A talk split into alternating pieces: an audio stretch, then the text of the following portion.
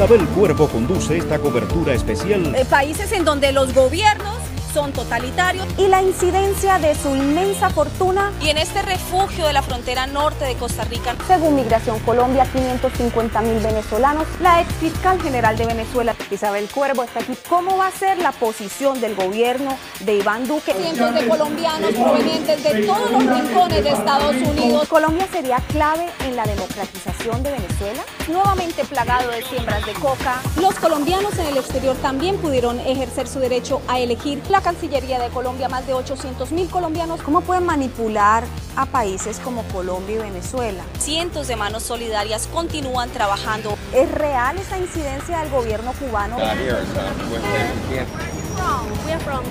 Este sistema democrático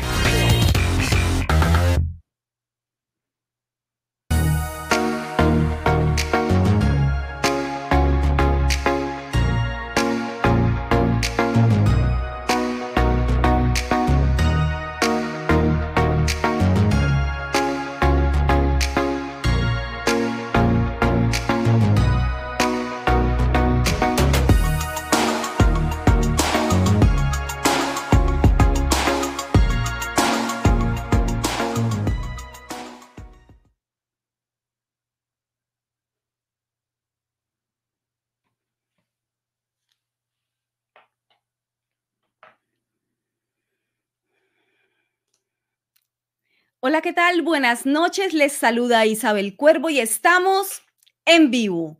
Hoy es una noche muy especial. Les agradezco a todos los que ya están conectados. Veo que vienen entrando, se van sumando a la transmisión y hacen pues eco de esta invitación que ya les tenía prometida desde la semana pasada. Ustedes saben que hoy tenemos una invitada supremamente especial como todos los invitados que les traigo aquí a estas transmisiones en vivo en el canal de Isabel Cuervo, que es también tu canal. Primero que todo, gracias, muchísimas gracias a todos los más de 43 mil suscriptores que mantenemos ya completamente este canal, luchando por la libertad de prensa, luchando por la libertad de expresión, haciendo oír la voz y haciendo respetar el derecho a la información, el derecho a poder dialogar, hablar, disentir, pensar y por supuesto opinar, opinar desde cualquier punto del espectro ideológico, porque de eso se trata la libertad de expresión. Lo demás son maquillajes, lo demás son habladurías que no vamos a entender nunca ni vamos a estar de acuerdo con ellas, porque el derecho a hablar, a expresarnos desde cualquier punto del espectro ideológico es un derecho humano inalienable y tú lo tienes, yo lo tengo y todos lo, tenemos como seres humanos y lo vamos a hacer respetar y lo vamos a exigir como es deber, porque mucho ha ocurrido a lo largo de la historia de la humanidad para poder eh, llegar a este punto de libertad de pensamiento y de libertad de expresión, como para ahora en pleno siglo XXI bajar la cabeza y estar de acuerdo con los totalitarismos, con las censuras y con las mordazas.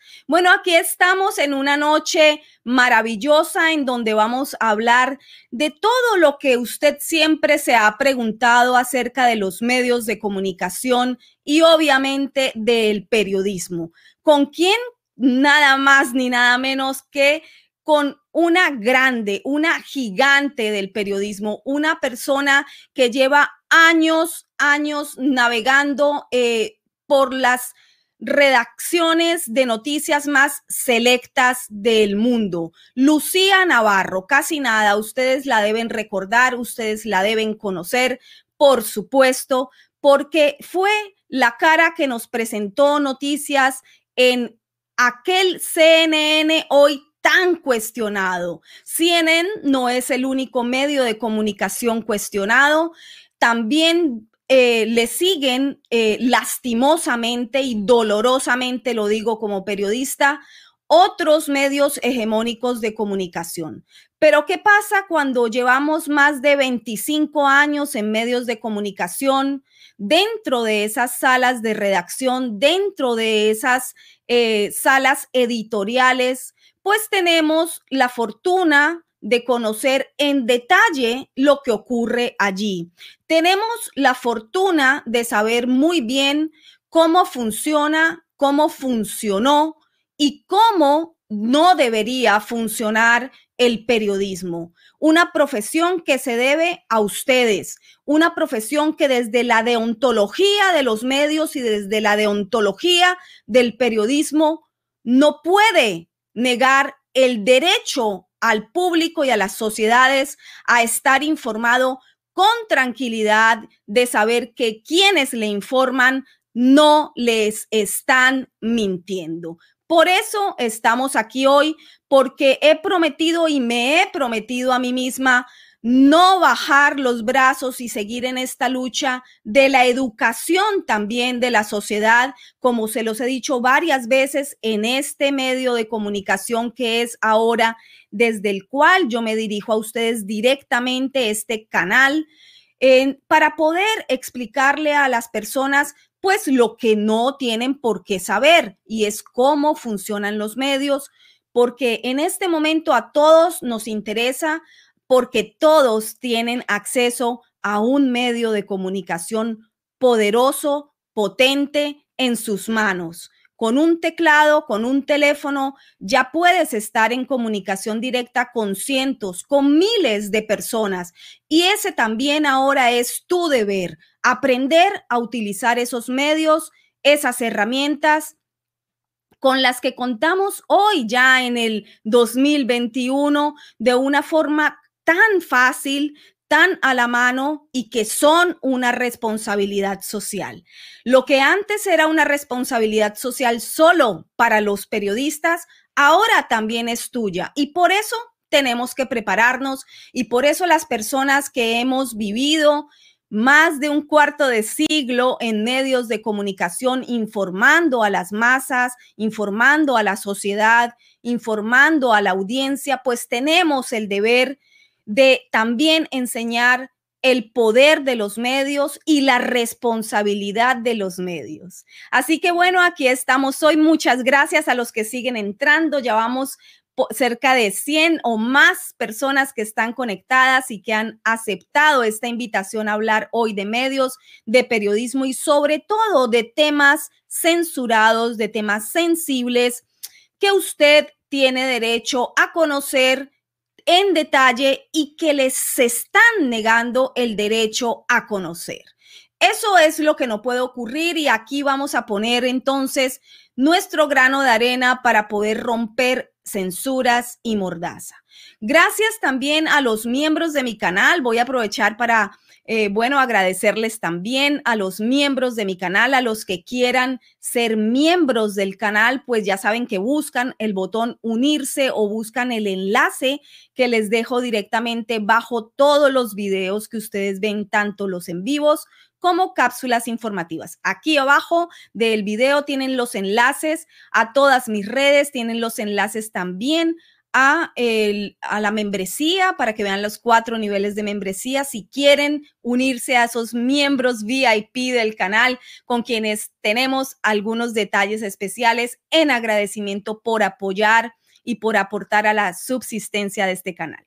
Tenemos eh, también que agradecer, bueno, a los suscriptores ya les agradecí, a los miembros y obviamente les quiero agradecer muy especialmente a todas las personas que ya se han unido en GoFundMe a esta campaña de recaudación de fondos para poder continuar y llevar a cabo sobre todo dos proyectos específicos que son dos proyectos especiales de investigación que tengo en mitad de camino y quisiera culminar. Así que vamos a ver si lo logramos. Gracias, muchísimas gracias a los que ya se han sumado y comprenden que estas son las nuevas formas de hacer periodismo pero el periodismo investigativo, ¿por qué será que es lo primero que cancelan y anulan y desaparecen de los medios hegemónicos de comunicación? Uno, porque eh, cuesta mucho dinero, recauda muy poco. El periodismo investigativo parece no interesarle ya a los grandes ejecutivos de medios hegemónicos de comunicación. Por eso desaparecen los programas y los eh, y a los periodistas investigativos también. Y segundo, porque es bastante Mm, complicado con las líneas de poder, tanto políticas como poder económico. Entonces es mejor desaparecerlo. Pero como hay periodistas un poco tercos como yo, pues vamos a seguir insistiendo en que em, podamos investigar aquellos temas que muchos no quieren que sigamos investigando, pero que vamos a intentar seguir investigando. ¿Cómo? Pues como debe ser, eh, desplazándonos, yendo directo a las fuentes, yendo directamente a los lugares en donde está la información que hay que ir a confirmar, corroborar y hacer entrevistas y mover todo tipo de fuentes, incluida su protección. Así que bueno, eso es lo que estamos intentando. Gracias a ustedes por eh, estar aquí, por creer en este derecho que es tuyo a estar informado de todo tipo de temática. Aquí no hay temáticas que se estén censurando ni las habrá. Así que gracias por estar aquí. Bueno, sin más ni más, veo que ya mucha gente se sigue sumando y le vamos a dar paso a Lucía Navarro. Muchísimas gracias, Lucía, por estar aquí. Aquí la tenemos en pantalla. Buenas noches, Lucía. Hola, Isabel. Muchas gracias. Buenas noches a todos. Eh, gracias por, por permitirnos eh, conversar con ustedes, porque eso es lo que esperamos, ¿no? Poder tener una conversación con la audiencia, eh, quizá responderles sus preguntas, explicarles un poco lo que está sucediendo con los medios y por qué los medios ahora son distintos, ¿no? ¿Qué hay de diferente? ¿Cómo se mueven por dentro? Eh, ¿Cuáles son las políticas no escritas? ¿Cuáles son un poquito las luchas que se viven dentro de los medios de comunicación y que la gente realmente no, no se entera, ¿no? Porque eh, al aire tiene que salir todo bonito y con sorpresa, ¿no? Así es, así es, Lucía. Para mí es un placer tenerte aquí. Gracias por aceptar esta invitación, sobre todo por la gran trayectoria que tú has tenido a lo largo de tu vida en medios grandes medios de comunicación hemos pasado y me incluyo para que la gente también, bueno, lo saben, pero lo sepan nuevamente. Hemos pasado por grandes medios de comunicación aquí, yo creo en Estados Unidos los más grandes.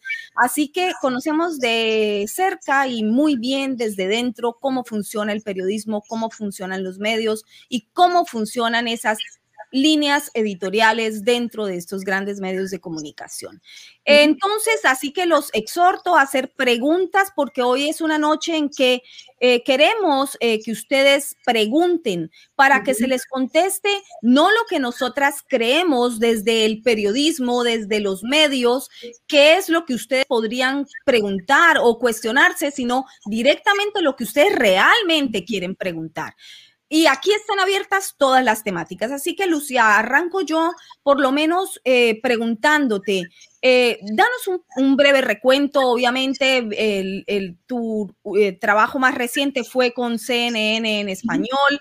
Allí te veíamos cada mañana. ¿Cuántos años estuviste en CNN? Y cuéntanos tu experiencia dentro de ese medio. Bueno, estuve cerca de cinco años, de seis años, perdón, cinco años y pico, ¿no? En CNN, primero como eh, presentadora eh, de Café CNN, fue una de las, de, los miembros del equipo original, ¿no?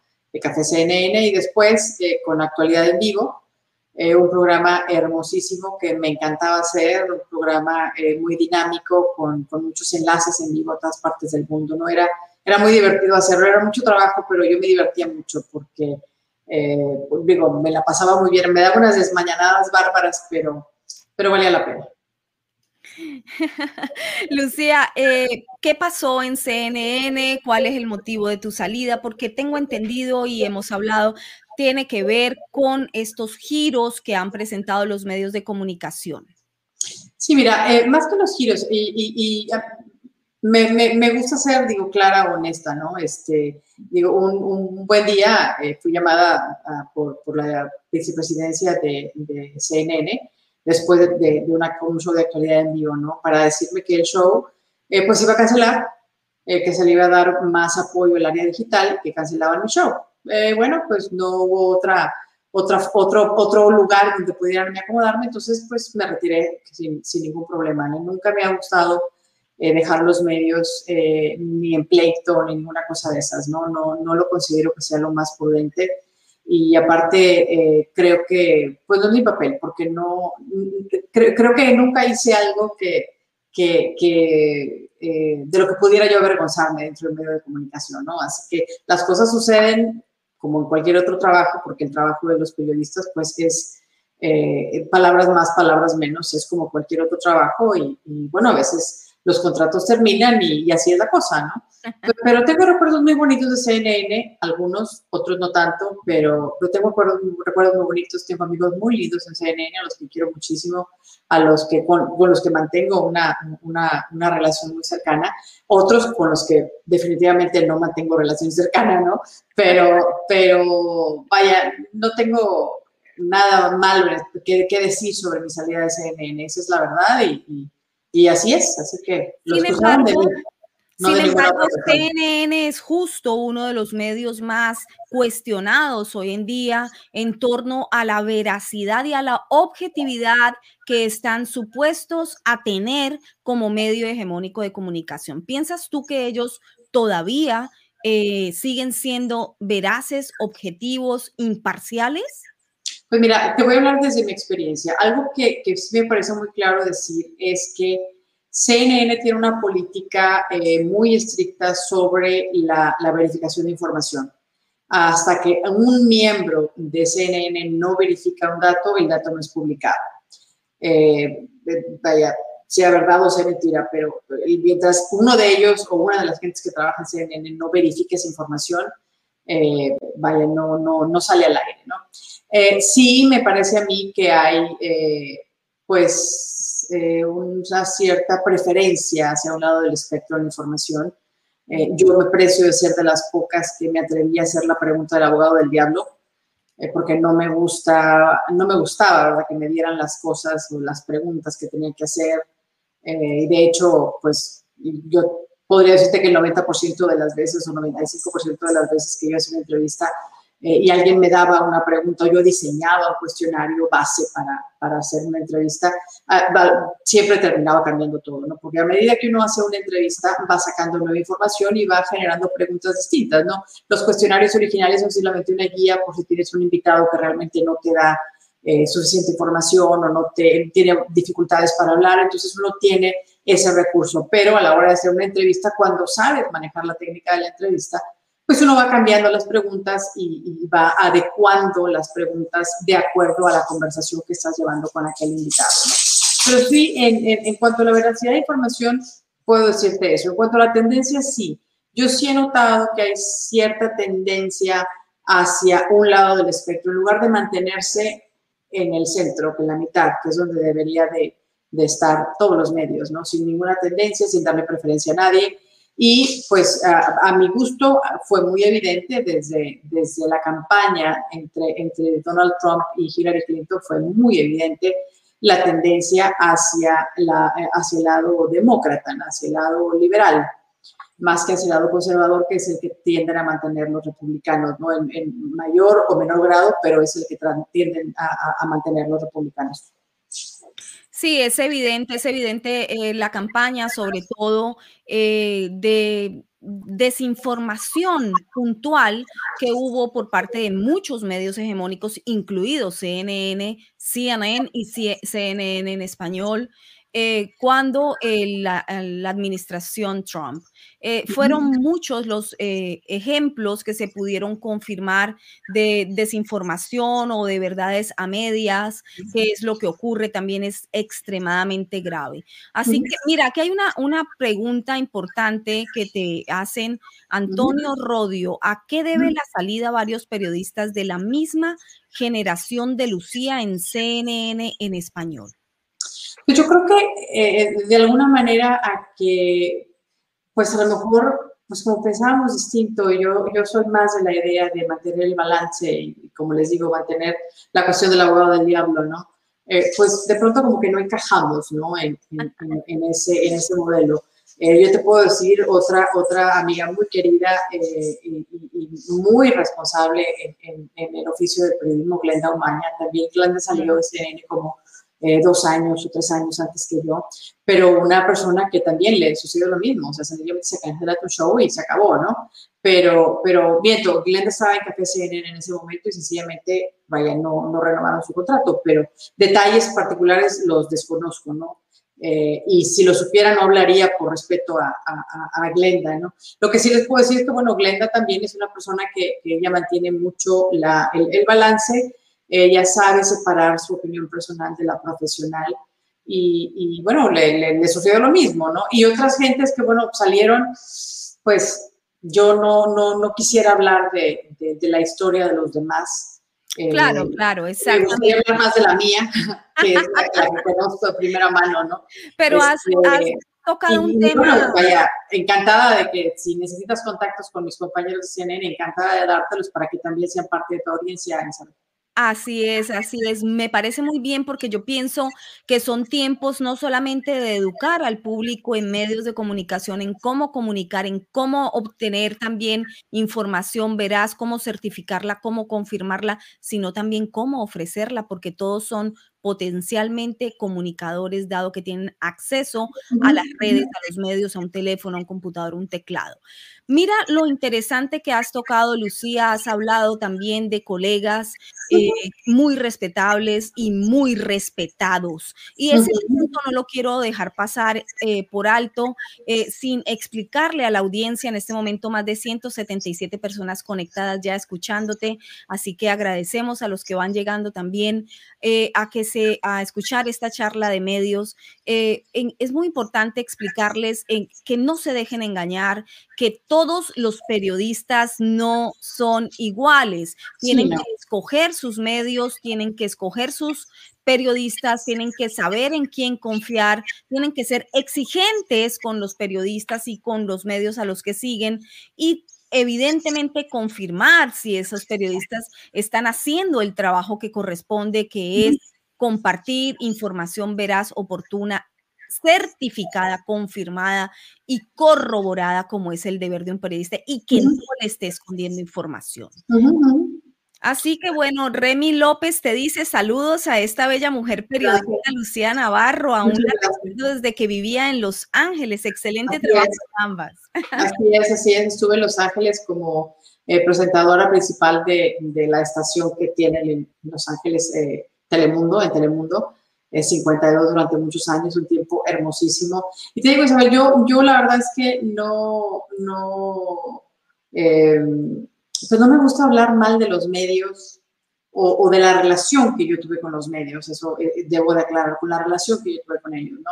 Yo en Telemundo tengo también amigos maravillosos, excelentes periodistas, algunos no están eh, por la misma razón, por la misma razón, porque no, no eh, sigue la nueva línea editorial y bueno, pues eh, se, se, salen, ¿verdad?, de, de, lo que necesita o lo que está haciendo el medio en ese momento, entonces pues dejan de encajar, ¿no? Y lo más, lo más fácil es sacarlos, ¿no? En lugar de, yo creo, los medios mm. mantener eh, un poquito periodistas de todas las de todas las visiones, porque creo que es lo que enriquece el, el espectro, es lo que enriquece eh, la, la, a la audiencia, ¿no? El darle diferentes puntos de vista. al final de cuentas, tú sabes que ese es el oficio nuestro, no es decirle a la gente cómo pensar, sino darle los elementos de todos los colores para que la gente decida cómo pensar. A mí jamás me interesó manipular el pensamiento de, de la audiencia, nunca me ha interesado y jamás me va a interesar porque pues no creo en las dictaduras, no creo en las dictaduras, no creo en, en, que me tenga que quedar callada porque no, te vayas a molestar, Isabel, entonces mejor no te digo. Eh, no creo eso, ¿no? Yo, yo creo que a lo largo de mi carrera yo aprendí que, el compartir el punto de vista de uno es lo que realmente enriquece a un grupo. A veces no estaremos de acuerdo, pero podemos estar eh, de acuerdo en respetar que no hay acuerdo entre nosotros, ¿no?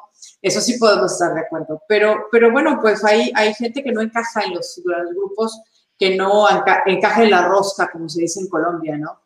Que no encaje en la rosca y pues si no encajas en la rosca, pues sencillamente te sacan de la rosca y punto, ¿no? Pero hay otras roscas en las que sí, sí embonas, ¿no? Por ejemplo, pues el grupo con los que ahora estamos relacionando, los que estamos haciendo cosas, eh, contigo también, que tenemos bastantes puntos en los que coincidimos, eh, entonces, pues esos son los grupos con los que hay que estar, ¿no? Y esos son los grupos a los que ojalá la gente se anime y nos siga más y nos apoye más, porque el periodismo que se hace ahora de manera independiente está resultando eh, una alternativa, creo yo, mucho más eh, veraz que lo que estamos recibiendo de algunos de los medios de comunicación tradicionales e incluso de las redes sociales, que que es, es, clara la manera en la, que, en la que están tratando de manipular información, de evitar que se transmitan algunos mensajes, de cancelar tweets, de eh, hacer shadow banning en algunas cuentas.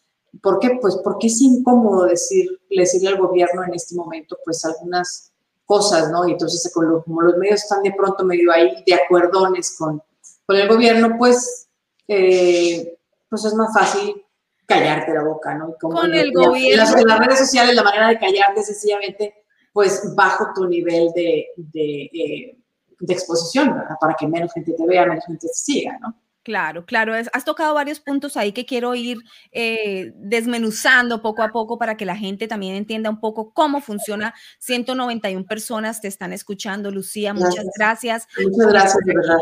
Has tocado un punto importantísimo y es que los medios no se quieren comprometer con ciertas líneas de información porque temen al poder, porque temen al poder no solamente político, sino también al poder económico. Pero hasta donde yo tenía entendido y llevo más de 25 años también recorriendo los principales medios de comunicación, no solo en Estados Unidos, sino en Latinoamérica y Europa, tengo entendido y no quiero cambiar de opinión de que a los periodistas nos compete tocar temas molestos, tocar temas difíciles y exponer lo que encontramos en nuestras indagaciones. Entonces, ¿de dónde acá estos grandes medios de comunicación, medios hegemónicos, se han convertido ahora en un temor absoluto a tocar ciertas temáticas y ciertos personajes que financian también los medios de comunicación. Eh, por ejemplo, aquí tenemos en pantalla a María Teresa San Miguel, te lo puse para tocar un tema que ha surgido en los últimos días.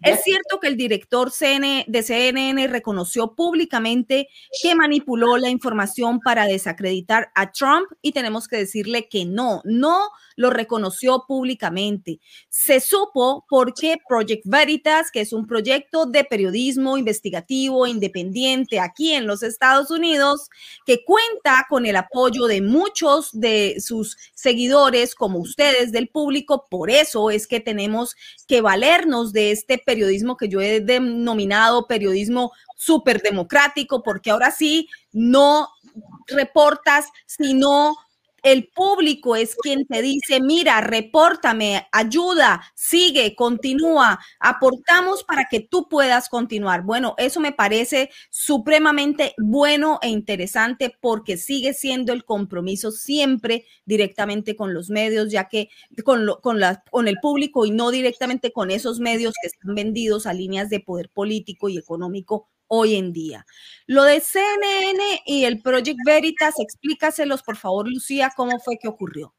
Bueno, lo que sucede es que eh, una persona de Project Veritas pues estaba sentada viendo, eh, hablando con este director técnico de CNN y el director técnico de CNN pues empezó a conversarle sin tener idea de que lo estaban grabando, conversarle cómo estaban haciendo las cosas, ¿no? Eh, y pues bueno, lástima para él, pero sus comentarios fueron expuestos por todos lados, ¿no? Porque él no se dio cuenta que lo estaban grabando. Em, y, yo, yo diría que no es que lo admitiera públicamente, es que, lo, como diríamos en México, lo cacharon infraganti, ¿no? Lo pescaron infraganti, lo, lo, lo sorprendieron. Él sencillamente estaba contándoselo a alguien y bueno, ese alguien se le ocurrió publicarlo, ¿no? Eh, la moraleja es, ten cuidado con lo que dices. porque no sabes quién te puede estar grabando, ¿no? Y eso es una realidad en los medios eh, del día de hoy y en este síndrome de tanta gente que, que, de pronto quiere poner, publicar contenido en las redes sociales y en los diferentes medios como este, ¿no? También, eh, sin darse cuenta de, del delicado que es, ¿no?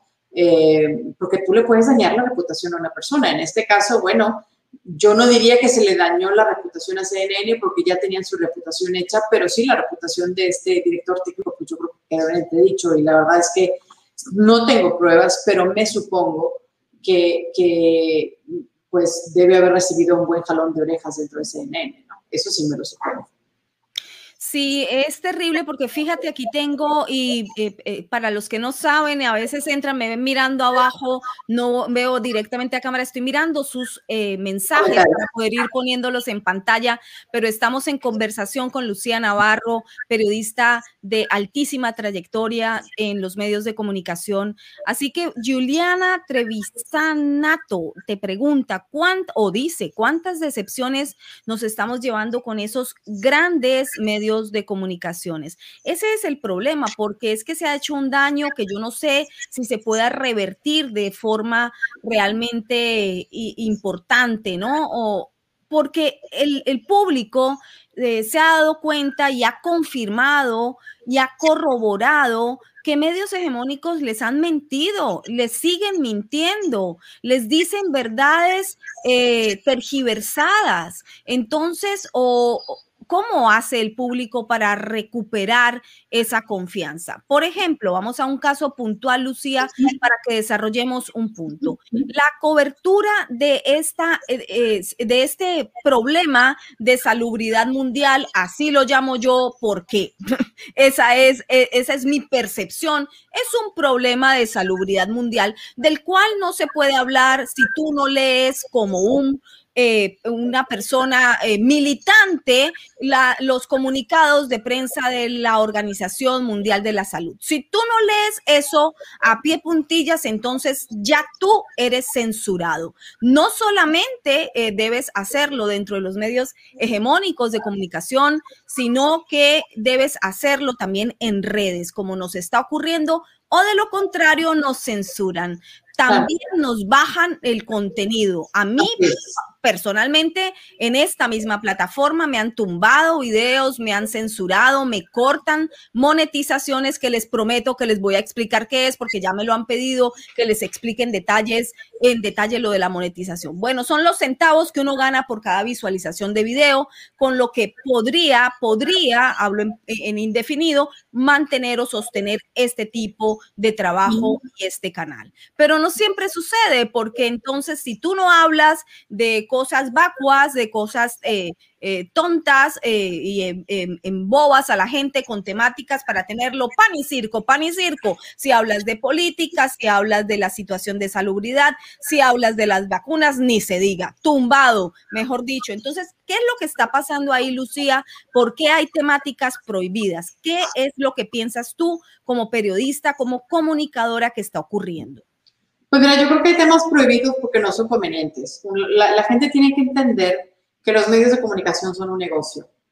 Eh, los medios de comunicación ganan dinero a través de la publicidad que, presentan.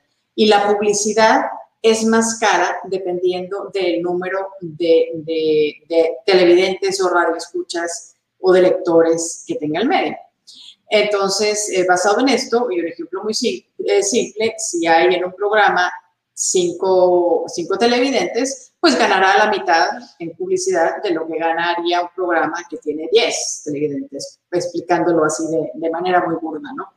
Y, y, también yo sí creo que haya compromiso con los medios, porque a mí me parece, me parece demasiado sorprendente, demasiada casualidad, que absolutamente bueno, no, todo, no puedo decir todos los medios, pero la gran mayoría de los medios, excepto tres que yo he visto, por ejemplo, en, en, en, televisión, Fox, Newsmax y One American News, que son los que más se mantienen, eh, pues con la, con la tendencia opuesta, ¿no? Para tratar de ponerle balance a la información que está circulando. Sí, podrían decirme que eh, One American News es demasiado republicano, pues sí, pero le pone un poco de balance también a lo que hay demasiado demócrata por otro lado, ¿no? Y demasiado de izquierda por otro lado que es otro punto importante. Eh, y yo creo, que, eh, yo creo que a la gente le hace falta comprender que mientras ellos no exijan un contenido diferente, los medios van a seguir igual. Y la manera de, exigirlos es sintonizar o no sintonizar el canal. Yo planteaba una idea, una idea medio loca, ¿no? Decía, este, ¿por qué no nos salimos de las redes sociales tradicionales y nos metemos a redes sociales nuevas? Que es lo que, lo que deberíamos de, hacer o empezar a, fomentar, porque la, la, la, variedad es lo que hace que haya el control. Es como en, en el libre mercado, cuando hay tres productos, pues bueno, los, los, los, compañías se van a pelear por ofrecerte el mejor precio, ¿no? Para que, para que los compres, ¿no? Es lo mismo con las redes sociales. Si, si eh, hay tres o cuatro o cinco medios sociales, inscríbete, eh, participa en esos medios, no nada más te quedes con Twitter y con Facebook, porque Twitter y Facebook son los primeros que surgieron, por eso los tenemos en la cabeza.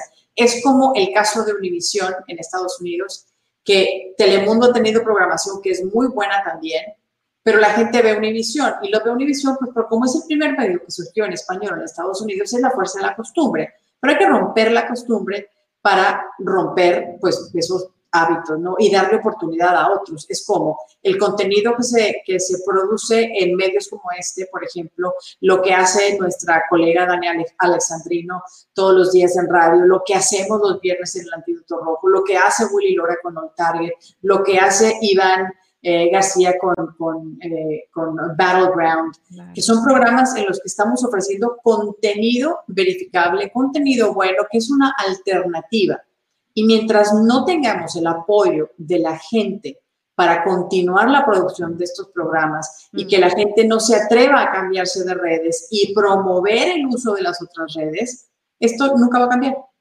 Claro, por los monopolios no funcionan. Los monopolios, lo único que, perdón, Isabel, los monopolios a lo único que te llevan es a la dictadura y al control, al control eh, sin límite de la población. Vean lo que sucedió en México por ejemplo, durante todos los años que Televisa fue el único medio. Hmm. Empezaron a cambiar la cosa cuando entró Televisión Azteca, cuando entró Multivisión, cuando entró Multimedios, que con programación, una mejor que otra, pero diferente, empezaron entonces a ver los de Televisa, oye, aquí tenemos que hacer algo diferente, ¿no? Y es lo mismo con lo que está sucediendo. Lo que pasa es que los medios sociales, los medios, las redes sociales son tan nuevas en realidad, que hay muchas cosas que no acaban de regularse, pero lo que sí es importantísimo es que la gente apoye estos esfuerzos para que se pueda generar contenido distinto, para que Twitter y Facebook, que son los grandes reyes en este momento, no se sientan los grandes reyes. ¿Qué pasó a principios del año con Telegram? Cuando, cuando WhatsApp, cuando se supo que WhatsApp iba a empezar a espiar a la gente, en un mes 500 millones de personas se suscribieron a Telegram es decir, sí hay maneras, y esa es una prueba de que el movimiento de nosotros, de, la audiencia, de la gente, de Juan Pueblo, sí funciona. Nosotros sí podemos generar el cambio, pero tenemos que tomar, que, que, tener la, iniciativa y tomar la, acción para poderlo hacer, ¿no? Sí, así es, Lucía, y sobre todo, fíjate, eh, has nombrado algo crucial aquí y es eh, que se necesita, obviamente, el apoyo del público, de las masas. Claro, como siempre ha sido en los medios de comunicación, hay un gran engranaje de departamentos en donde todo funciona justamente porque hay un mercado de marketing, hay un, hay un departamento de producción, hay un departamento de investigación que siempre lo anulan, lo cancelan por lo que ya les claro, es lo primero que matan. Es lo primero que matan, eh, por lo que ya les expliqué al inicio de esta transmisión. Y eh, bueno, pero la gente sí se da cuenta, Lucía, la gente sí se da cuenta, 238 personas o más escuchándote en este momento, porque a veces ese contador también falla, porque ahora tenemos nuevas problemáticas comunicacionales y son las redes sociales que tanto insistió la, la anterior administración para que se les pusiera límites y no estuviesen pues los gigantes de este monopolio tecnológico manejando tres gigantes, tres cabezas de la costa oeste manejando los designios políticos, económicos y sociales de un gigante como es Estados Unidos. Eh, la potencia más grande del mundo, censurada y manipulada por eh, sencillamente los gigantes tecnológicos. Eso es lo que estamos enfrentando, pero problema que llegue tendremos que superarlo. Y te decía, por fortuna, esas masas, esa gente, ese público, sí sabe de lo que se les está hablando, sí se enteran y sí apoyan porque en el 2020, al verse todo el planeta encerrado bajo un exabrupto de información de esta situación de salubridad mundial, pues mucha gente tuvo tiempo de leer, mirar y cuestionar y cuestionarse y comenzaron entonces a surgir masivamente estos nuevos canales. Yo casualmente también comencé este en 2020, dado que se me quitó la mordaza de esta situación que ya tú conoces, del asunto Soros, etcétera, etcétera. Y bueno, vi la respuesta del público. Por eso estoy aquí, por eso hago esta apuesta también y este esfuerzo enorme de mantener y sostener este eh, medio de comunicación directo con la gente, porque pienso que es un deber, un deber que hay que cumplir. Si el público cumple, si el público responde y rápidamente esto subió a más de 40 mil seguidores del canal, insisto, no míos, de la información que doy, pues fantástico, hay que responderles. Entonces yo pienso que sí tenemos un nicho. Eh, y aquí te hacían una pregunta y te la quiero eh, pasar porque la gente tiene que saber y quieres saberlo de boca de eh, directamente de boca tuya de gente que sí ha estado dentro de los medios y pueden contarles la verdad. Bueno, ya se me perdió, pero hablaba algo así como son muchos los mensajes que van pasando y los he ido poniendo en pantalla, eh, Lucía, para que también eh, los veas y puedas ir saludando a la gente.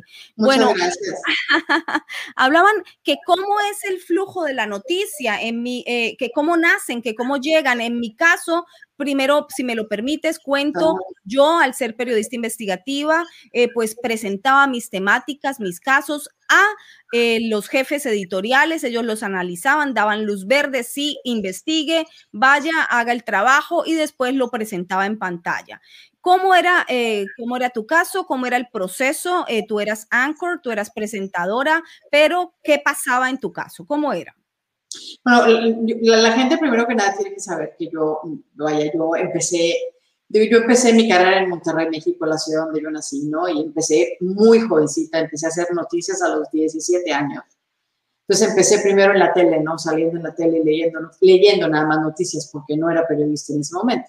Después empezó mi formación y sí, efectivamente pasé por todas las etapas, desde escribir, salir a la calle como reportero, periodista de investigación y, y, demás, ¿no?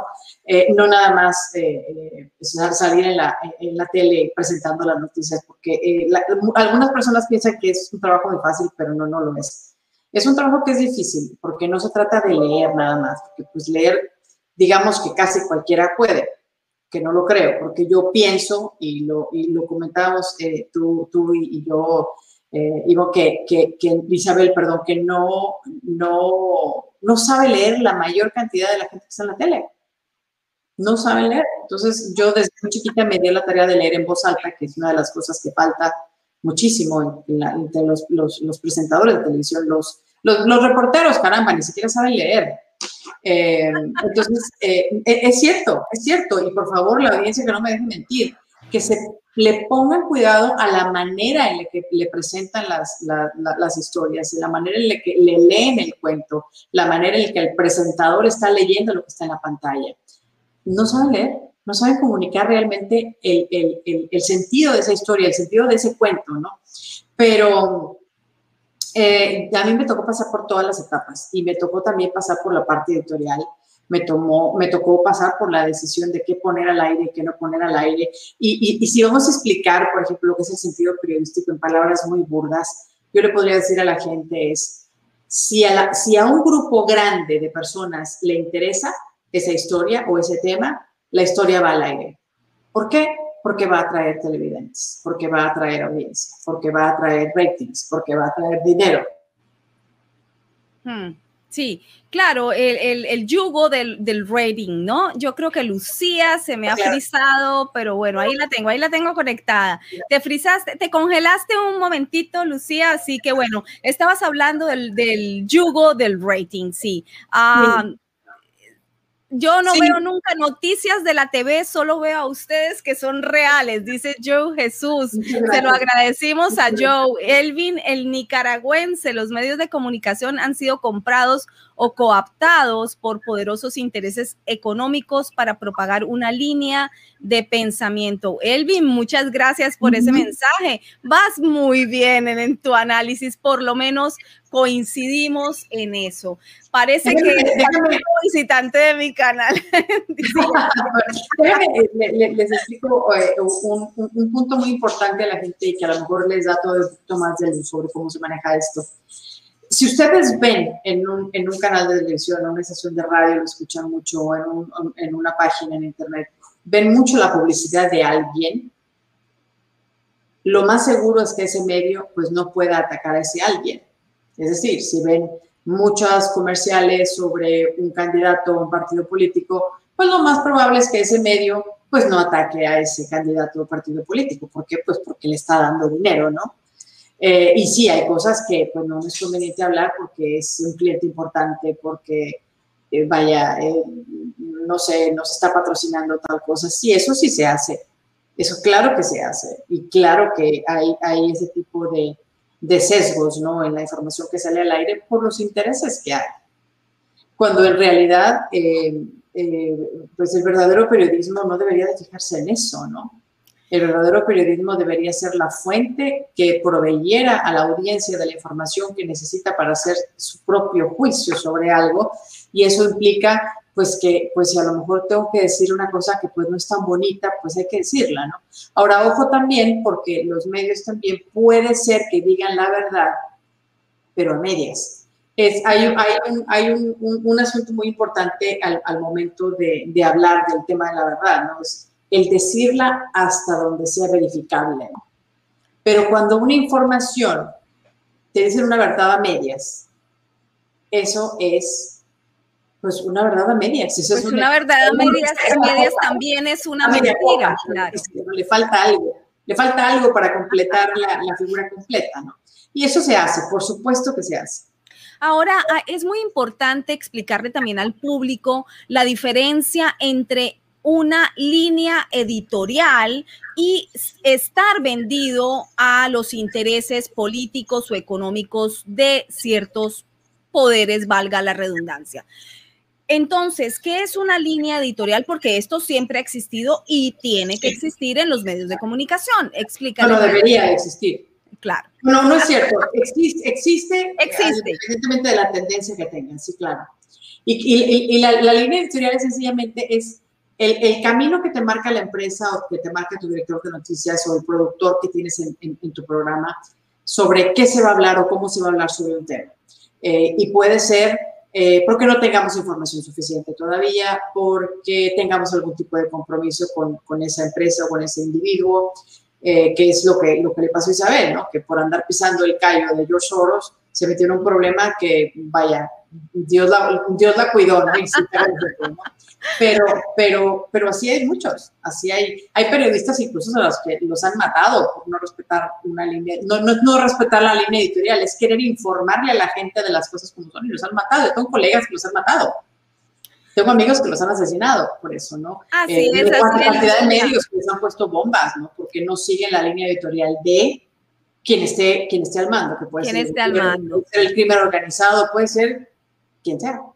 Claro, y quienes venimos de países también con conflictos, sobre todo, pues yo vengo de cubrir guerra, narcotráfico, paramilitarismo, conflicto armado, eh, todos los bandidos. Y todos los bandidos, nunca pensé vivir esto en los Estados Unidos, este acoso, hostigamiento, amenazas, o sea, totalmente eh, un absurdo, ¿no? Pero los bandidos se parecen en todas partes y desde todos los sectores, porque actúan igual, intimidando, anuda- anulando y mandando a desaparecer a aquel que se atreve a meterse en su campo, en su terreno de dominio y los expone públicamente. Bueno, pero se supone que los periodistas tenemos que gozar de un don que se llama valor y coraje. Y si no lo tenemos, pues bueno, que es mejor nos hubiésemos metido a odontólogos, a otras profesiones, a ingeniería, no sé, algo eh, que no tuviese que tener eh, este nivel de compromiso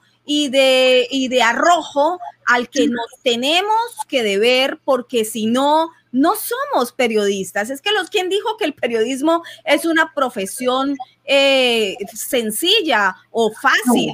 No, es una profesión muy compleja y de inmenso compromiso. Entonces parece que esto lo han ido acomodando a los intereses de, de élites de poder y entonces todos tienen que terminar arrodillados. Pero es también deber del periodista enfrentarse a esas líneas de poder dentro de la redacción, o por lo menos esa es mi experiencia y así lo he hecho a lo largo de mi camino en diferentes países, en diferentes redacciones, enfrentarse a esas líneas de poder interno y decirles, esta es la temática, esto es lo que encontré y esto es lo que hay que sacar. Porque si los periodistas entonces siguen sencillamente estando, ocupando un lugar allí, calentando un asiento para cobrar un cheque quincenal, me parece deplorable en, en lo que ha caído el periodismo. No sé qué piensas tú, Lucía. Sí, eh, a, a, mí también me lo parece, ¿no? Eh, yo pienso que eh, yo, yo, yo, guío mi, mi, visión del periodismo con la frase de, de Alfonso Reyes, el llamado Regiomontano Universal, Regiomontano por, por Monterrey, ¿no? La tierra donde yo nací, ¿no? Que dice, el periodismo es un oficio noble cuando la mano de quien lo ejerce es limpia y el corazón valiente. Eso, esa frase me encanta. Eh, eh, no es fácil presentar historias eh, difíciles o en donde estás arriesgando tu vida, no es fácil, no es fácil dirigirte, por ejemplo, como me pasó a mí con compañeros de, de en San Fernando, Tamaulipas, cuando en el 2010 mataron a 72 inmigrantes, iba, estaba yo por ahí, ¿no? Estaba yo con un grupo de, de, de compañeros de Univisión y, y, estábamos todos, digo, pues con la adrenalina, ¿no? Queriendo cubrir esa historia y estar, o sea, yo me acuerdo que llamamos cada uno a nuestras, nuestras casas y dijimos, te quiero mucho, este, eh, y ya, ¿no? O sea, porque no íbamos a decir ni siquiera dónde íbamos, o sea, te quiero mucho nada más, ¿eh? Como diciendo, si ya no me vuelves a oír, que sea esto lo último que viste, ¿no? Pero fue una cosa que todos lo hicimos, ¿no? Y, y, y eh, al final de cuentas, eh, Univision decidió sacarnos de ahí porque el crimen organizado en México le dijo exactamente quiénes éramos, dónde estábamos, qué carro traíamos, dónde estábamos sentados, qué cuarto hotel teníamos y demás, ¿no? Entonces, bueno, Univisión, por, por precaución, por cuidarnos a nosotros, nos, nos, sacó de ahí, nos sacó de México en esa ocasión, pero, pero uno, uno como periodista sí se alienta a hacer muchas cosas o a querer cubrir muchas cosas. A veces eh, eh, es la adrenalina lo que te mueve, es, es, es el no pensar eh, que te puede pasar algo. Perdón, está ladrando mi perro. Este, que te puede pasar algo, ¿no? Pero, pero es esa pasión que nos, que, que, que nos envuelve a la hora de cubrir una historia, a la hora de querer encontrar la verdad, eh, lo que nos lleva a veces a, hacer cosas hasta sin, sin la suficiente conciencia. Eh, los periodistas, eh, yo creo que debemos estar comprometidos con la verdad. los periodistas no somos héroes, pero sí nos debemos a la labor de decir la verdad hasta donde nosotros la hemos encontrado, hasta donde nosotros la entendemos, para que la gente decida lo que quiere hacer o lo que quiere pensar. Eh, y, y, sí, uno, uno se mete en, en, en, cada rollo, ¿no? en cada problema por, por, pues por querer defender lo que, lo, que uno piensa y el sentido periodístico que uno tiene. Y si no hay monas, Isabel, te sacan. Si no entras en la rosca, te sacan. ¿Qué es lo que me pasó a mí? Le ha pasado mucho. Te pasó a ti, le pasó a, muchos de tus compañeros. ¿Por qué? Porque si no estás en la bolita, pues no. Si no estás con la línea editorial, pues no, bye. ¿Por qué? Pues porque me vas a resultar incómodo. Si vas a poner a hacer las preguntas incómodas, alguien se me puede enojar. Entonces, pues sí, tiende mucha gente a, que la saquen de, esos medios tradicionales por ese tipo de cosas, ¿no? Pero yo les puedo decir, yo jamás comprometí mi nombre por, por un cargo, por un puesto, por... Nunca lo hice y no pienso hacerlo el resto de mi vida en cualquier actividad que yo haga porque yo, yo, yo creo en la, yo no puedo decir la pluma, ahorita es la tecla, ¿no? Porque todo es por computadora, pero eh, yo creo en el oficio, yo creo en el oficio, me enamoré del oficio desde muy niña y yo, yo espero, eh, espero morirme haciendo periodismo. Sí, es una pasión. Esto es un oficio que es una pasión y que corre por las venas. Y yo pienso que, bueno, es realmente lamentable. También lo vemos en el, en el campo en nuestro, con varios colegas que solamente lo hacen por eh, tener una apariencia o tener una eh, presencia constante en medios y en, la tele. en la tele y bueno, viven de esta nube eh, ególatra que no tiene nada que ver con realmente el ejercicio del periodismo. Te han escrito mensajes muy bonitos, Lucía, te los he ido poniendo en pantalla.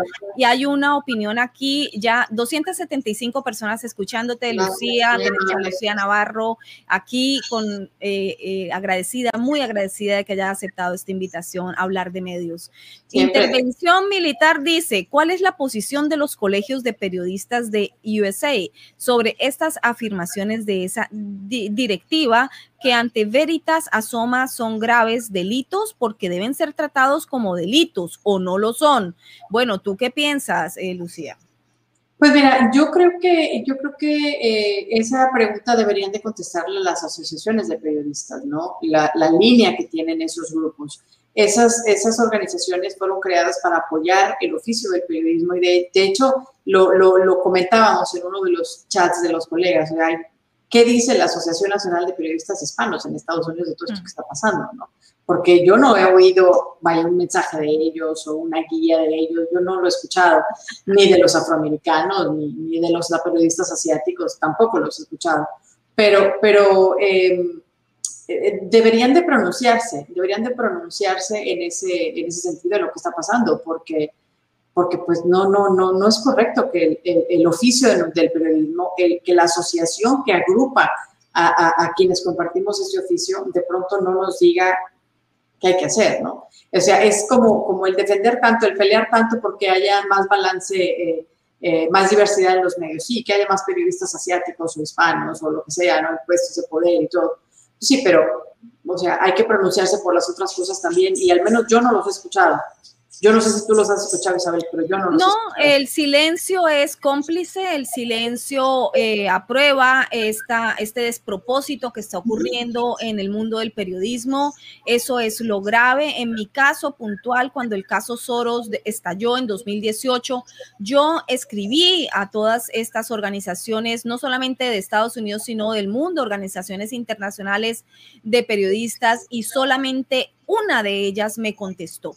No esperaba que me contestaran porque yo ya había hecho mi indagación acerca de los recursos y las líneas de financiamiento de varios de estos eh, centros u organizaciones de periodismo y todas reciben fondos de Soros. Entonces, bueno, no esperaba, esperaba que eh, por lo menos un acuse de recibo, pero ni eso, muchas de ellas, solo una contestó, eh, intercambiamos y lo tengo pendiente, eso va en mi libro que espero sacar en octubre, eh, a mediados, a, mediados no, en el otoño de este año, espero poner muchos más detalles allí para que la gente se entere de que hay realmente tras bastidores. Es una vergüenza que los periodistas cuando se censura a otro periodista, cuando se censura a otro medio de comunicación no se levanten unidos en una sola voz, porque es que entonces no hacemos respetar nuestra profesión y el derecho inalienable de la gente a estar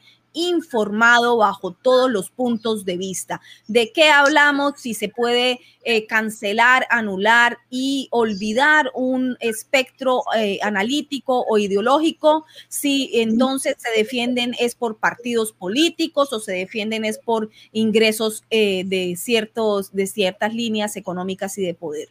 Pues estamos hablando que entonces ya no es periodismo, esto es activismo, o es publicidad o es marketing y esto no tiene nada que ver con el periodismo, ¿no? Es como, es como eh, todos esos eh, individuos, porque ya no los llamo colegas, ¿no? que, que están en, en, medios en español, apoyando el tema de migración, apoyando, diciéndole a la gente, pobrecitos inmigrantes, el gobierno los debe de dejar entrar. ¿no? Eh, yo, independientemente de la postura que yo tenga sobre el tema de migración, que entre paréntesis, no me interesa exponerla en este momento, en este programa, porque no es, no es el lugar para exponerla.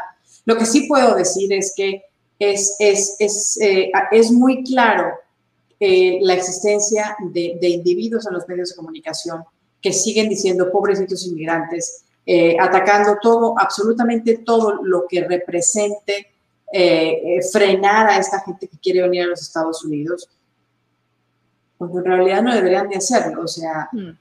el, el, el, los periodistas deberían de hablar del tema migratorio como un fenómeno, como algo que está sucediendo, como una realidad. Pero es muy fácil manipular una historia de ese tipo. Por ejemplo, eh, agarrar la entrevista con una mujer embarazada, eh, con otro niñito por acá que viene en la caravana de migrantes, diciendo, ¿usted qué ha pasado? Cuénteme su trayectoria, ¿cómo le ha ido? Es que pobrecito yo que vengo de tal país, que estoy amenazada de muerte, lo que, lo que sea, ¿no? Eh, y la mujer empieza y llora y llora. Mm. Se me congeló nuevamente Lucía. Bueno, estaba hablando de eh, migraciones, del el problema garrafal, brutal de la situación que está ocurriendo en la, en la frontera. Hablaba Lucía mientras te descongelabas porque estabas congelada. Pero estabas tocando el tema de las migraciones, tú estás y vas comúnmente a la frontera. Cuéntanos qué has visto, cómo ves la situación. Yo creo que la situación en la frontera es muy grave. Eh, y no se trata de estar o no de acuerdo en que estas, estas personas lleguen a Estados Unidos. Pero me parece, me parece muy grave que estén llegando al país y no porque vengan al país, sino por lo que representa su ingreso. Número uno, en el tema del COVID, ha habido muchos casos de COVID, estamos en todos lados tratando de luchar por, por, detener la, la pandemia. Eh, eh, y, bueno, al dejar entrar a gente que tiene el, que está contagiada de COVID sin los protocolos adecuados y se le deja entrar al país, me parece que es un problema. No me parece un problema que el individuo venga, quizá, porque puede venir un inmigrante, puede venir mi tío o mi tía como un inmigrante normal y de resulta que tiene COVID está bien. Eh, pero me parece que deberíamos de ver más allá y deberíamos de hacer las preguntas un poco más allá. Eh, me parece que eh, se está descuidando mucho el tema de la frontera, que el gobierno no ha hecho lo adecuado para controlar la situación, porque no basta, creo yo, ir únicamente a, hablar con un presidente si no has ido a ver lo que está pasando en la frontera. Tú no puedes hablar de lo que no has visto.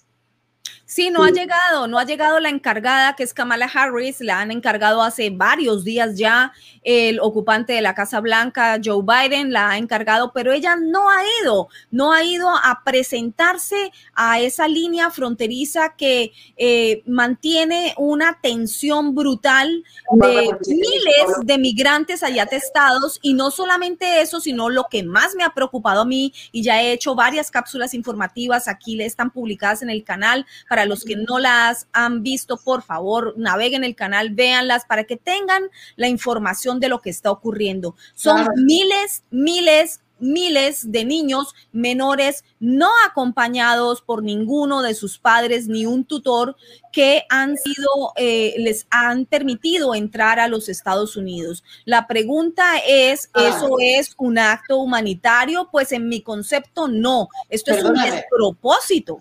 Perdóname, y esto, esto sí es una opinión muy personal. eh, y lo, lo, aclaro antes de decirlo. Para mí, un padre que deja a su hijo a emprender ese camino, pasar por México es muy peligroso. Hay muchos grupos de crimen organizado que hacen desde tráfico de niños, asesinato, secuestro, tráfico de, hornos, de, de órganos, perdón, por mencionarles algunos de los, los, de los crímenes que se cometen en el camino, además de violación y asesinato y todo eso a mí me parece que un padre que envía a su hijo a una trayectoria de esa manera está siendo negligente. Yo entiendo las realidades en los países centroamericanos, las he visto, las he reportado, he estado en Centroamérica, he visto la pobreza que hay en esos países, pero eh, yo no soltaría a mi hijo, la verdad, yo no lo soltaría. Yo sé que a veces la angustia de los padres es enorme, ¿no? Por la situación que viven en los países, pero pero pues no, no, no, no, me cabe en la cabeza que sueltes a tu hijito a que se vaya solo, no tu hijito de 3, 5 años, de tú a saber con quién. Además, hasta que lo rente. Eso me parece que, es, que está mal, ¿no? Eh, pero eso es una opinión muy personal.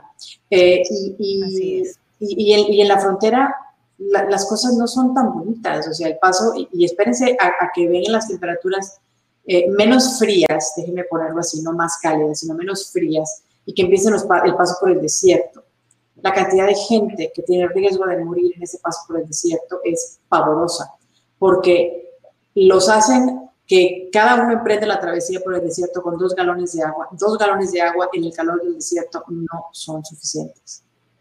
Entonces la gente es brutal. Es, brutal. Los que conocemos la frontera y hemos hecho cobertura noticiosa ahí en varias oportunidades, pues sabemos qué es lo que se vive allí en cuanto al tráfico humano, tráfico de armas, tráfico de órganos, tráfico de drogas. Es, es, es realmente eh, una zona eh, con muchos conflictos que eh, pues no se pueden esconder y no se pueden realmente reducir a decir que eh, se llama a la migración a que entre de forma descontrolada, desorganizada, sin eh, ninguna reglamentación, sin ninguna regulación, y entonces se traslada, eh, el problema se hace aún mayor. El problema es, en mi concepto, un abuso humanitario, un abuso de lo que está ocurriendo. Sí, yo también opino lo mismo, ¿no? Y también yo creo que la gente debería de, de sentarse un momentito a pensar ¿Cuál es el trasfondo de esta llegada masiva de inmigrantes? Porque tiene, uno, tiene, tiene un, motivo, tiene una motivación que es una motivación política. Eh, yo nada más los invito a que se sienten a reflexionar un poquito en eso, en los cambios en las leyes electorales que están eh, eh, viéndose en los Estados Unidos, que, que perdón, cuando, cuando si, si, si, evitamos que se siga generando la alternancia en este país, va a ser una, una situación tremendamente desagradable. No es bueno que un partido se mantenga en el poder, no es buena la permanencia y lo tenemos en ejemplos en México con el PRI que estuvo durante más de 70 años hmm. eh, gobernando el, el, país. Era corrupción tras acto de corrupción, tras acto de corrupción. Ve a los países de Centroamérica, por favor, cómo, cómo están con la pobreza que están, con los índices de corrupción tan altos. ¿Por qué? Porque no se permite ese juego de partidos, porque no se permite ese, ese cambio, porque alguien está tratando de manipular las cosas para que pues no haya esa alternancia, ¿no? O sea, y eso, va a ser bien dañino para los Estados Unidos. Claro, los estados, eternos y perennes son eh, obviamente dictatoriales, son dictaduras. Pues miremos Venezuela, más de 20 años, Cuba, 62, así por el estilo, Nicaragua, vuelven y se montan en el poder. entonces, bueno, eso yo creo que está clarísimo, ¿no?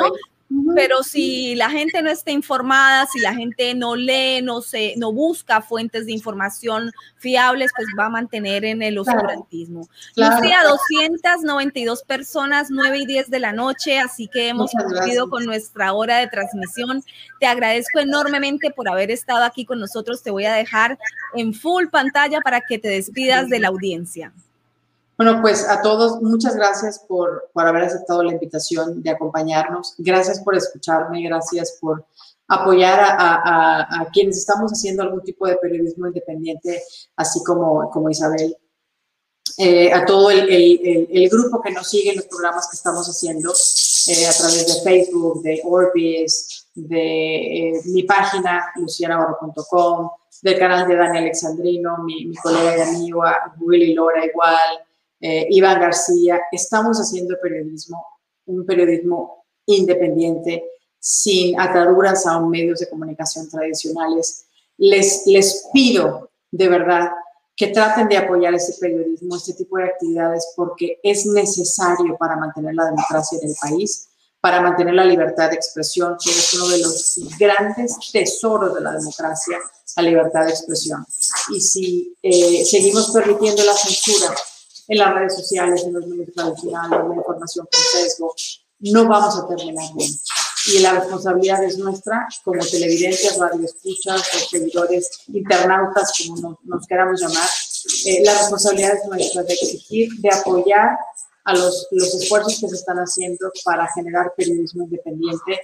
Y bueno, abierta los comentarios, está mi, dirección de, mi sitio de internet, también en mis redes sociales me pueden encontrar Lucía Navarro en Facebook, en Instagram, en Twitter. Soy, eh, perdón, soy Lucía C. Navarro en Instagram, en Twitter, Facebook, eh, Lucía Navarro.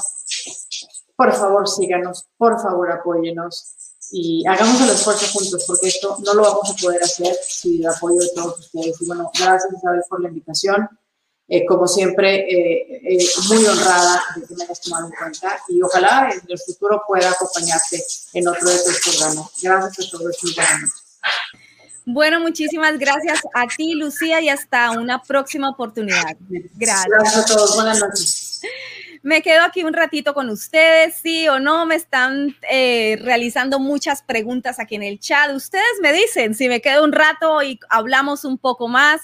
271 personas conectadas. Gracias por estar aquí. Gracias por escuchar esta charla entre periodistas. Bueno, ya pueden ver, eh, hay muchos eh, tipos de periodismo, hay muchos tipos de periodistas, hay muchos medios de comunicación, diferentes líneas editoriales pero también hay una sola verdad y un solo deber del periodista y es transmitir la verdad en la mejor proporción que su capacidad le permita. Así que el compromiso, pienso yo, es ineludible. Sigue siendo con la gente, con el pueblo. Si no, bueno, ¿para qué nos dedicamos a esta profesión? Y si hay miedo, pues mejor, como dicen por allí, dedíquese a otra cosa coja la puerta y salga. Pero aquí no vamos a salir para ningún lado, aquí vamos a persistir e insistir en continuar haciendo periodismo como debe ser. El periodismo no tiene apellido, no es periodismo veraz, periodismo inmediato, periodismo colombiano, periodismo cubano, no, el periodismo es periodismo, punto. Así que no es muy complicado. El periodismo tiene unos cánones muy rígidos, muy claros, establecidos y el compromiso es con la verdad. No hay más que buscar. Eso es lo que hay que hacer y eso es lo que hay que insistir en retornarle a la gente. Porque si la gente pierde los medios de comunicación, si la gente pierde sus periodistas, pues se quedan escuchando lo que circule por redes que no necesariamente es lo que tú debes escoger ahora al cambiar los medios hegemónicos de comunicación. No vamos a cambiar los medios hegemónicos que han eh, fracasado en su deber, porque eso ya es un hecho, y lo vamos a cambiar entonces para escuchar cortinas de humo y, e información que no está confirmada ni certificada o que no hace parte realmente de la verdad. Hay personas que te dicen lo que tú quieres oír, pero eso no significa que eso sea la verdad ni que eso sea periodismo. Por eso insisto, hay que hacer periodismo de investigación, hay que hacer el que no sepa hacer periodismo de investigación. Cada vez son más los colegas que se suman de este lado, que salen, que intentan, que prueban en redes para poder seguir ejerciendo el periodismo como profesión, pero desde redes. Y entonces, pues hacen eh, lo que eh, su destreza periodística eh, les, les provea, ¿verdad? Hacen crónica, reportaje, no necesariamente investigación, hacen entrevistas, hacen otro tipo de periodismo. Todo eso es bueno. Entre más personas que estemos capacitadas dentro de esta profesión, nos sumemos para llevarles a ustedes información fidedigna, certificada, confirmada, pues todos ganamos, ¿verdad? Porque es lo que yo siempre he dicho. El informar al pueblo, el, el hacer este esfuerzo informativo, el hacer este esfuerzo de mantener este tipo de canales y este, en estas plataformas, pues toma tiempo, toma recursos y toma riesgos pero hay que pasarlos, hay que sobreponerse, hay que enfrentarlos y hay que seguir, porque eh, ustedes eh, se benefician y si ustedes se, se benefician, todos nos beneficiamos. Es que todos necesitamos tener información plural, clara, objetiva y certificada. Esto es hacerle un bien no solamente al vecino, a la ciudad, al pueblo, al país, es hacernos el bien entre todos. Todo tipo de información no puede ser que estés de acuerdo con ella, pero de eso se trata la democracia. De lo contrario, es abrirle una puerta muy grande, muy grande a las dictaduras y a los gobiernos totalitarios. Gobiernos totalitarios que son suprapoderosos que creen que saben lo que te conviene a ti y a todo el mundo y nos van a poner a vivir por la misma línea que ellos que son tan sabios saben que es lo mejor que le conviene a la población. Pero nosotros acá también somos muy sabios y podemos darnos cuenta que una sola persona, un solo grupo pequeño no puede ser el dueño de la verdad absoluta global. Así que vamos a seguir informando, aunque molesten estas temáticas y aunque moleste que nombremos ciertos personajes. De eso se trata el periodismo. Y eso es lo que hay que seguir haciendo. Así que bueno, por aquí me quedo contestándoles un poquito a los que me escriben, como les he prometido, a Amanda Blanco. Buenas noches, Isabel. Gracias por la información. Saludos desde Venezuela. Muy pendientes de Venezuela porque no podemos quitarle el ojo de encima a Venezuela. Está sumida en un problema muy, muy, muy grave desde hace muchísimo tiempo y tenemos que ayudarlos a salir con información. El totalitarismo, dice Pablo Domínguez, es lo que quieren y quieren acallar el periodismo independiente. Así es, Pablo, exactamente así es. Por eso es que les conviene distribuir información falsa, por eso es que les conviene acallar el periodismo y por eso es que hay personajes intocables y temáticas intocables, pero las seguiremos tocando. Luz Ángela Delgado, Isabel Cuervo, excelente, tu ética profesional que te caracteriza, es lo máximo informar la verdad, es el valor rector del periodismo, tienes toda la razón, Dios te bendiga. Adelante. Luz Ángela, a ti y a todos los que me envían sus eh, muy generosas palabras, se los agradezco, sus oraciones también se los agradezco, las necesitamos por acá. Eh, no soy asidua al miedo, pero obviamente hay que protegerse y ustedes saben que lo estoy haciendo. Ricardo Pincherli, gracias Ricardo. Sabes, me gustaría que hagas un reportaje sobre el presidente Nayib Bukele, que está haciendo algo por su pueblo. Sí, Nayib Bukele, eh, lo tengo en la lista de quienes quiero, a quienes quiero entrevistar. Así que creo que me has leído el pensamiento, Ricardo. Vamos a localizarlo y enviarle solicitud de entrevista. Él fue muy generoso en una entrevista que me realizaron hace poco desde su país, pues me envió un saludo. Así que bueno, parece que ya conoce el trabajo que estamos haciendo desde este canal que ustedes están viendo y bueno, eh, vamos a aprovechar para enviarle una invitación, cursarle una invitación a entrevista, a ver si tenemos el placer de tenerlo por aquí. Bueno, Diana Sajela Zapata García, buenos gobiernos. Ah, empecemos por el español. El español. Diana, vienen tiempos difíciles para España, están en esa en estos momentos previos a esas elecciones. He visto algunos eh, mitines políticos en estos días, los he seguido con atención para estar informada y he consultado con fuentes también internas allá en España. Viví un tiempo en España, así que conozco bien cómo funciona tu país. Eh, bueno, fuerza, ánimo. Hay mucho por hacer eh, porque definitivamente hay que encargarse de que retorne el país a un buen rumbo, ¿verdad? Un rumbo que convenga al pueblo, a la sociedad. Johanna Pape, Bukele está bajo la lupa del periodismo independiente, pendiente de sus sorpresas a futuro. Sí, yo lo expliqué en una entrevista que realicé. Em, se las voy a poner, se las voy a poner para que vean las indagaciones que he hecho con respecto al periodismo independiente allí. Entonces, Darkin Omega, Diana Sajela, Zapata García había escrito un caso hipotético, es decir, que no es verdadero. No sé, Darkin, de qué estás hablando, pero me alegro que estén hablando por allí ustedes en el chat también.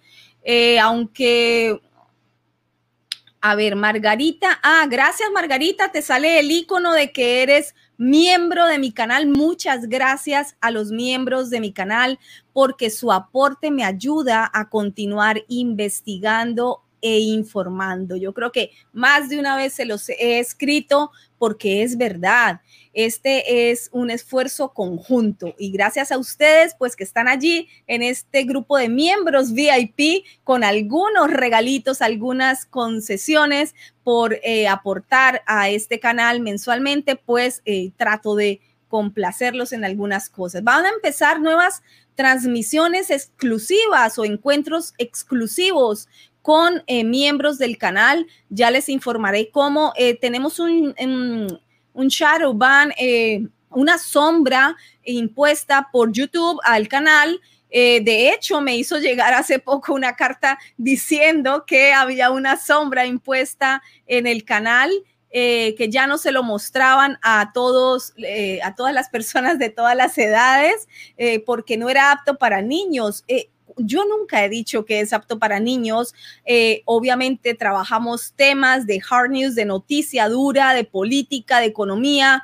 Y bueno, aquí hay temáticas que obviamente no son muñequitos para presentarle a los niños. Nunca lo he dicho, así registré el canal como un canal de noticia, de, de investigación, de análisis y opinión y que no era apto para menores. Claro, siempre hay menores que pueden eh, ver eh, cierta información, pero no toda. Entonces, ahora están eh, aplicando este tipo de censura, porque esto es una forma de censura, para justificar el que no muestren el canal a supuestamente todas las edades, pero es que tampoco lo ven de otras edades. Entonces, a propósito, fíjate si todavía estás suscrito en el canal, porque a mucha gente casualmente le desaparecen su suscripción y entonces deben volver a suscribirse. Y los miembros, pues gracias, porque están dentro y les avisaré nuevamente para, para empezar a hacer esas charlas más privadas, más eh,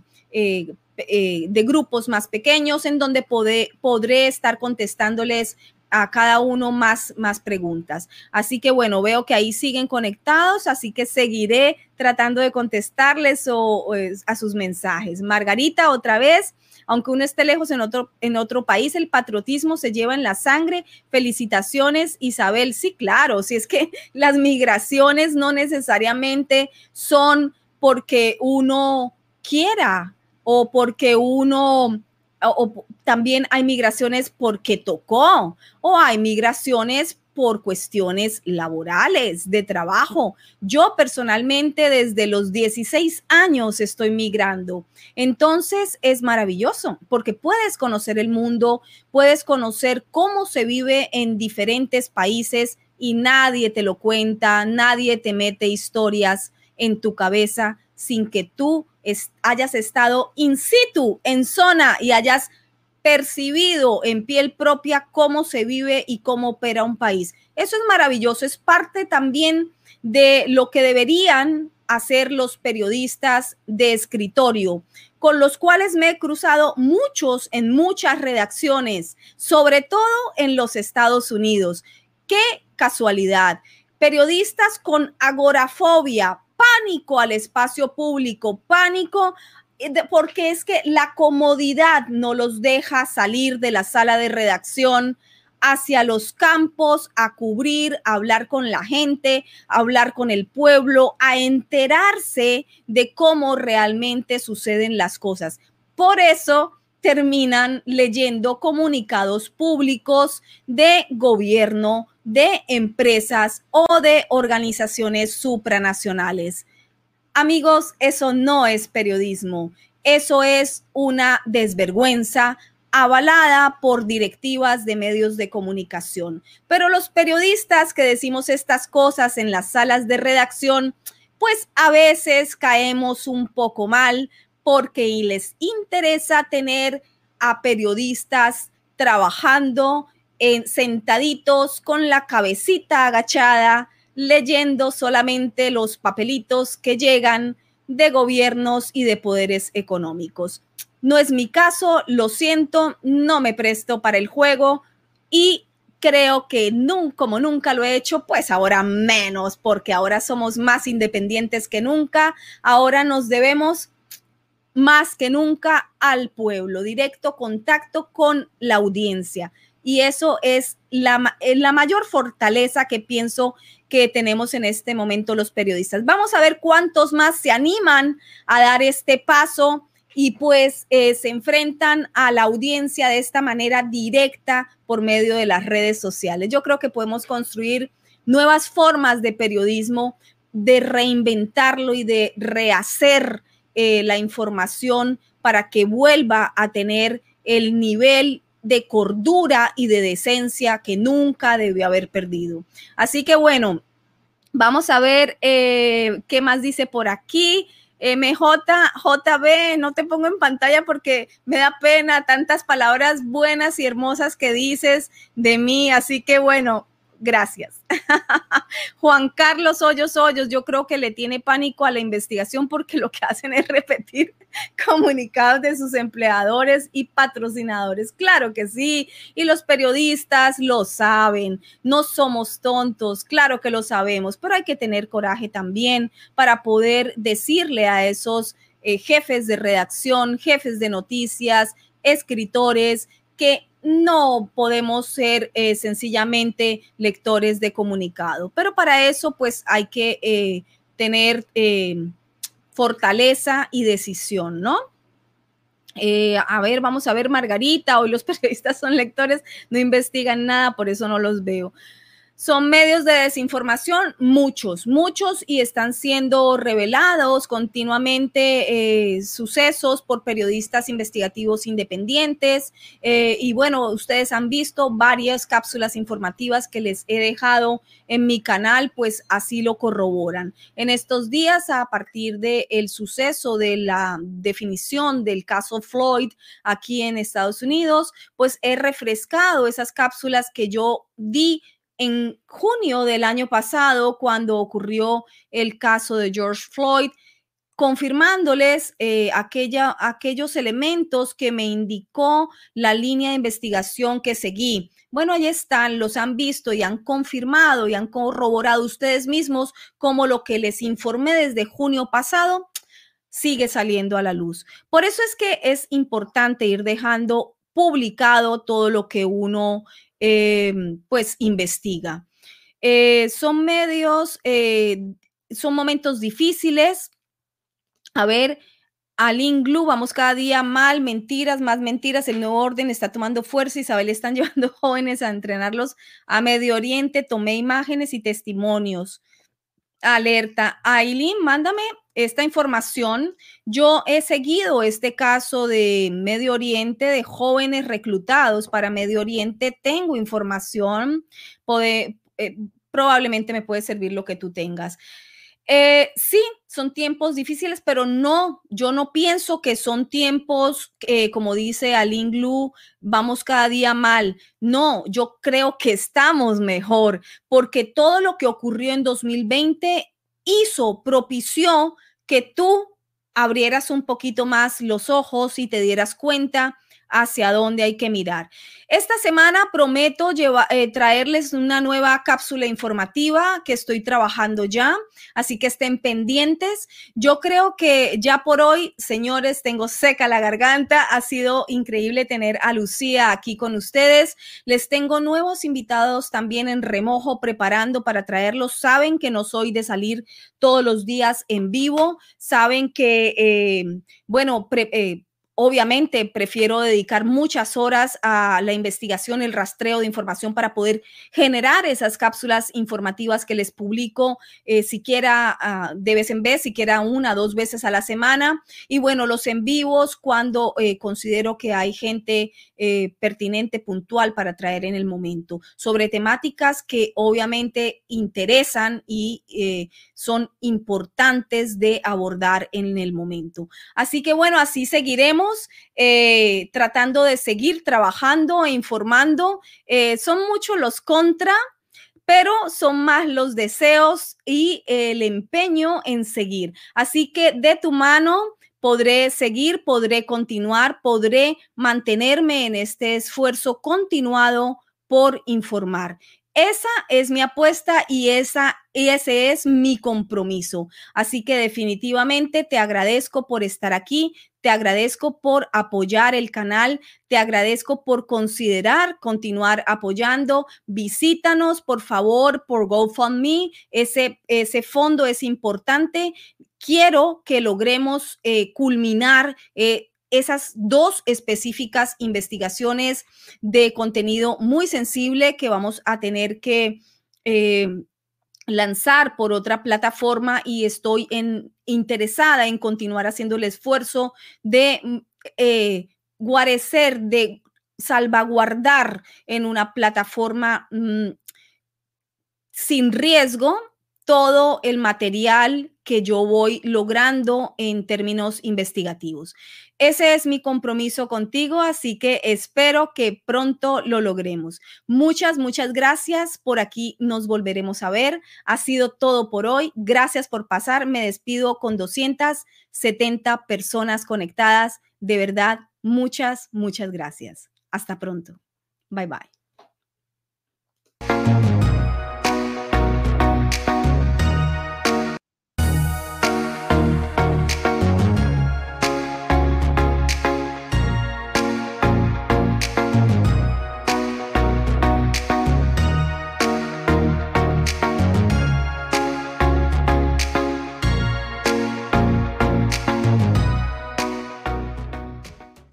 Ahora puedes ser miembro de mi canal.